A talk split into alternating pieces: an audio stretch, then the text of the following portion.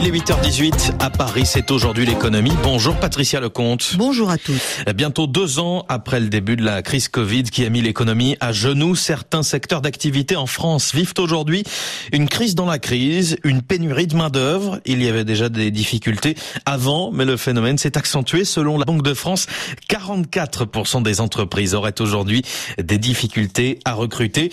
La reprise est là pourtant et les besoins sont importants. Patricia, comment expliquer ce phénomène? Le chômage partiel a joué un rôle important. Au plus fort de la crise sanitaire, 700 000 entreprises ont recouru à ce dispositif avantageux mis en place par le gouvernement afin d'éviter des licenciements.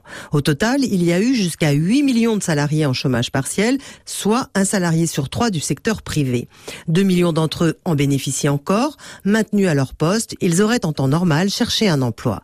Et puis, la généralisation du télétravail durant les confinements a modifié le rapport au travail. Certaines personnes ont changé de vie, déménagé, d'autres ont entamé une reconversion professionnelle et sont en formation. Différents secteurs sont concernés, y compris ceux qui emploient des travailleurs qualifiés où les salaires sont donc élevés. Parmi les secteurs les plus touchés se trouvent ceux de l'hôtellerie et de la restauration qui emploient de nombreux saisonniers contraints de travailler en horaire décalé et les jours fériés. Selon le GNI, l'organisation des restaurateurs, en une année, soit entre février 2020 et février 2021, la restauration a perdu 237 000 employés.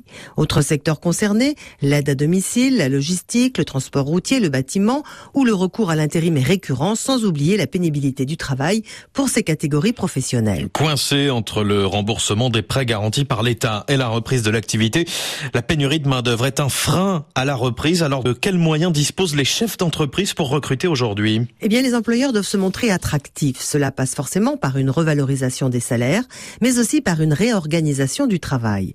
Dans un contexte où les offres d'emploi sont supérieures à la demande, les salariés peuvent imposer leurs conditions. Certaines entreprises proposent de la formation continue, des jours de télétravail ou mettent en avant leur engagement social et environnemental. Et quand cela n'est pas possible, comme pour la restauration, les patrons proposent de réduire l'amplitude horaire en supprimant la coupure entre le service du midi et celui du soir au profit d'une journée continue, ce qui permet de terminer le soir un peu plus tôt. D'autres font le choix d'aménager de nouveaux horaires d'ouverture, comme supprimer le service du samedi soir et fermer l'établissement le dimanche afin que les salariés bénéficient d'un repos dominical. Patricia, pour répondre à la pénurie de main-d'œuvre, le mot d'ordre semble donc être l'adaptation. Est-ce que cela va suffire? Revaloriser les salaires et réduire l'écart des durées hebdomadaires du travail ont un double objectif. Ramener les gens vers l'emploi afin de faire baisser le chômage, actuellement à 8,1% de la population active, mais également renforcer le pouvoir d'achat pour soutenir la croissance. Le patronat y est favorable, inquiet des difficultés de recrutement, il soutient les augmentations de salaire tout en rappelant que c'est une charge pour les employeurs. L'organisation table sur la prime Macron défiscalisée. Quant au pouvoir public, il prévoit de renforcer les contrôles des chômeurs pour s'assurer qu'ils cherchent bien un emploi. Il mise également sur le contrat d'engagement jeune destiné aux moins de 26 ans sans formation ni emploi. En échange d'une allocation de 500 euros mensuels, ils suivront une formation d'environ 20 heures par semaine durant 6 à 12 mois. Aujourd'hui, l'économie, Patricia Lecomte, merci.